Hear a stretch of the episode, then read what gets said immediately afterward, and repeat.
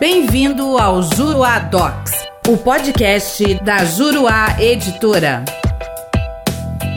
Olá, tudo bem? Eu sou o professor René Hellman e neste podcast nós vamos tratar sobre os critérios que orientam o procedimento nos juizados especiais a partir da previsão do artigo 2 da Lei 9099 de 1995. Esse dispositivo disciplina que o processo nos juizados especiais vai ser orientado pelos critérios da oralidade, da simplicidade, da informalidade, da economia processual e da celeridade, buscando sempre que possível a conciliação ou a transação. E a questão aqui é saber se esses critérios são princípios que regem o sistema dos juizados especiais. E é comum, aliás, é mais comum que se ouça dizer e se leia que sim, esses critérios são princípios.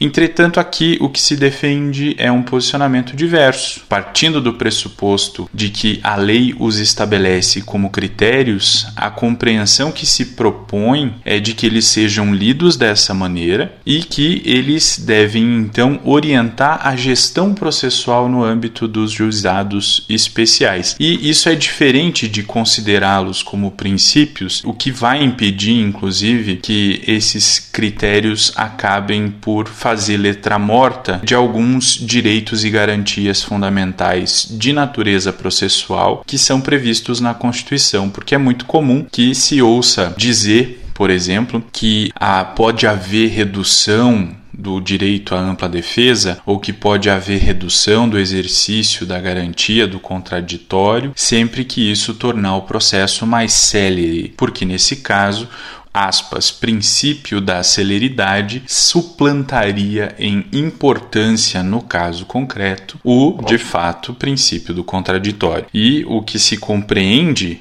Aqui é justamente o contrário. São critérios que devem orientar a gestão do processo e a gestão dos próprios juizados especiais. Quer dizer, o sistema há de ser construído é, sobre esses critérios né, e eles devem orientar a administração desse microsistema de justiça chamado juizados especiais. Agora, isso não significa que esses critérios específicos vão implicar em redução dos direitos direitos e garantias processuais que são estabelecidos na Constituição, porque qualquer modelo processual deverá obrigatoriamente estar submetido às normas constitucionais, não podendo a lei infraconstitucional criar princípios de estatura maior do que aqueles previstos na Constituição. Quer saber mais sobre o assunto? Venha conhecer os meus comentários do professor Guilherme Correia e do professor Paulo Fernando Pinheiro na plataforma Juruadox. Comentários à Lei dos Juizados Especiais Cíveis e Criminais. Te vejo lá.